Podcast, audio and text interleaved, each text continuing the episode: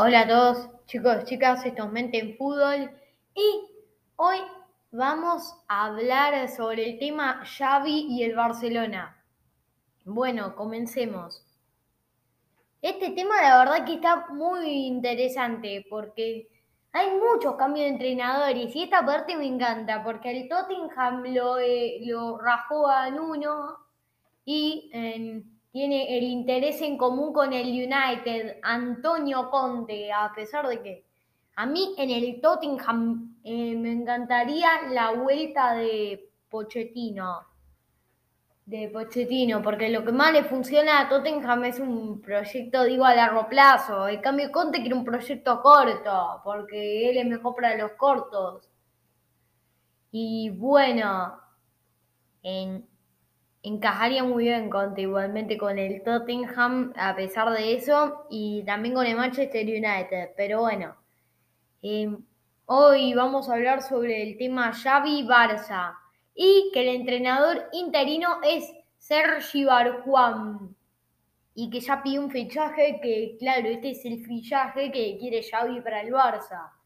Una de sus principales peticiones, que es Raheem Sterling. Digo, por más que antes de sus peticiones, digo, si llegaba al Barça, porque estuvo muy cerca en su momento, eh, eran Lautaro Martínez y Matisse de Ligt. Pero por la crisis económica ninguno se va a fichar. Y posiblemente tampoco a Sterling. Esto es simple y... Primero que nada, más allá de que la llegada de Xavi eh, le dé la alegría al Barça y todo eso, em, tengan en cuenta que esta situación no es fácil, ni con la porta, que para mí la porta tampoco es que lo esté haciendo muy bien, digo, pero hay que darle tiempo a la porta. Y bueno, pero eh, no me estuvo gustando mucho tampoco. ¿Qué voy a decir? Y bueno, Xavi, en, por más que conozca bien a la porta, porque estuvieron juntos en ese proyecto del sextete, él tenga la ideología cruifista y es el nieto futbolístico de Cruyff y el hijo futbolístico de Pep Guardiola, em, creo que va a costar porque a mitad de temporada reconstruir un equipo. Y bueno, aparte, más allá de todo esto, en Xavi si todavía no llega porque se tiene que desvincular del Al-Sad, ¿no? La verdad que no estaría bien eh, que Xavi diga, em, bueno, hoy me voy al Barcelona, adiós Al-Sad. No, no. Eh, eso no sería lo correcto porque el Al-Sad em, estuvo muy alegre con Xavi de que le transmitiera ese tiki-taka. Y me sorprende, nadie triunfa ahí porque no tiene motivación y Xavi va a cambiar básicamente la liga catarí. Em, bueno, la cambió porque es el único equipo, básicamente fue así, es muy difícil. Tampoco que vaya a ser Arrigo Saki y su Milan, Xavi Hernández y su Alzad. Pero bueno, en la, la situación está complicada más allá de que él tenga un acuerdo con la puerta, em, va a estar complicada la cosa, porque, claro, aparte que el al se está resistiendo, no lo quiere dejar ir a Xavi. Pero em, él tampoco es que se quiera ir mucho en este momento, pero parece que ya hay un acuerdo, y si no para la próxima temporada que llegue Xavi. Pero si el alza em, se sigue resistiendo va a estar más complicado todavía. Pero más allá de eso, para mí Xavi va a ser el entrenador del Barça. Va a ser el entrenador del Barça. Y em, Sterling em, está complicado. Está complicado porque él tiene un valor grande. Aparte que eh, no pueden aspirar a fichar el Barça ahora en este mismo momento. Y esta situación tiene que más que nunca de sus jóvenes. Y yo digo que, por más que sí, ya voy a aclarar, esta situación no se va a mejorar. Bueno, quizás mejore porque los jóvenes vayan a progresar y eso, pero no es que va a llegar Xavi y van a conseguir un nuevo sextete, no. O un triplete, pero no, no, ni mucho menos. Eh, mucho menos un sextete, pero bueno, la situación va a durar un montón de tiempo. y porque la deuda que le puso Bartomeu, el daño que le causó Bartomeu, no es fácil y muchos la están comparando con la etapa de Joan Gaspar y Van Gaal, tipo como una especie de Ronald Koeman, solo que no. Van Gaal no es Koeman, Van Gaal eh, en el Ajax fue legendario. Eh, es muy querido Van Gaal ahí en el Ajax. Y ahora es el seleccionador de Holanda. Pero eh, bueno, volviendo al tema, eh, Xavi, ¿cuál sería su once si llega al Barça? Y a ver, creo que su alineación puede ser, va a ser una 4-3-3 y con mucha posesión presionando arriba, pero em, si no es eso, puede ser otro escenario en el que sea una 3-4-3 en sin carrileros y con tres buenos defensores de confianza. Y bueno, en la, en la 4-3 la alineación sería así.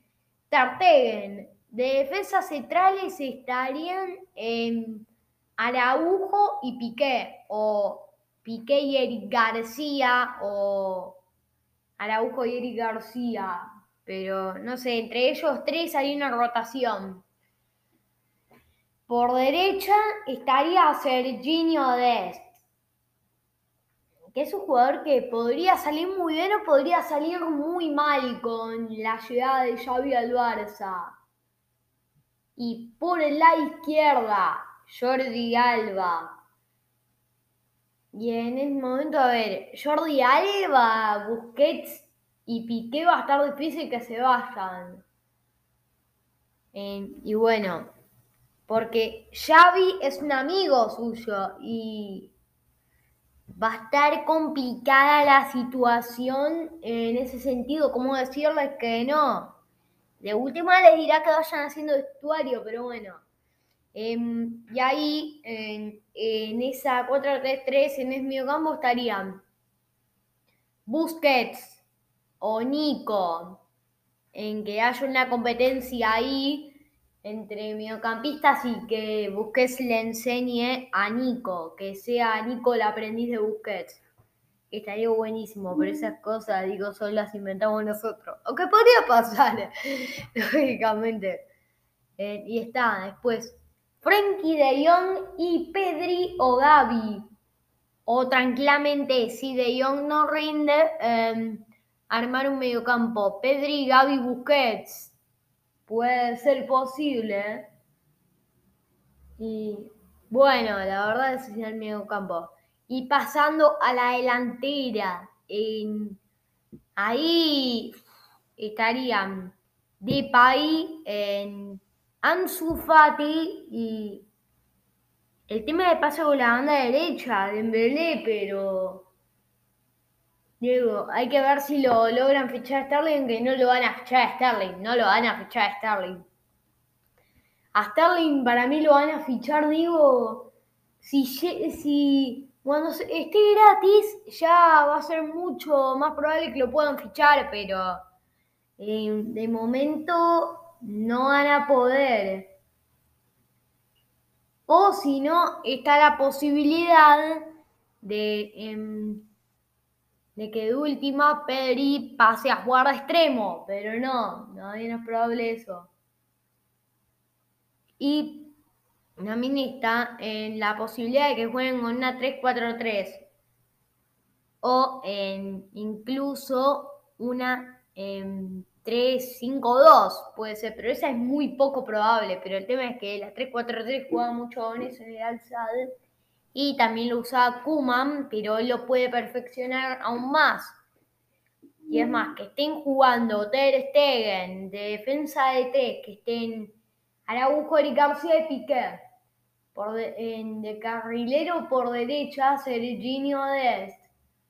O eh, Sergi Roberto engañé mejor, pero creo que Serginho Dest se va a quedar ahí porque es titular. Y por izquierda em, estaría Jordi Alba. O si no, en, ese sería ahí en una 3-5-2 con carrilero. Pero bueno, en, en una 3-4-3, volviendo al tema que nada, volviendo al tema. Ahí sería la defensa de tres que yo dije y eh, estarían Busquets, en Frankie de Jong, Pedri y Gaby. Ahí encajarían mejor los cuatro. O si no, una Nico, Gaby, de Jong y Pedri. Que ahí eh, la vez más fácil ahí para ellos. Y después, Depay no tendría que ser ahí el killer. En este entonces, ¿qué? Saldría también beneficiado. En este esquema, para mí, estarían ahí presionando el Ansu Fati y también estaría Dembélé.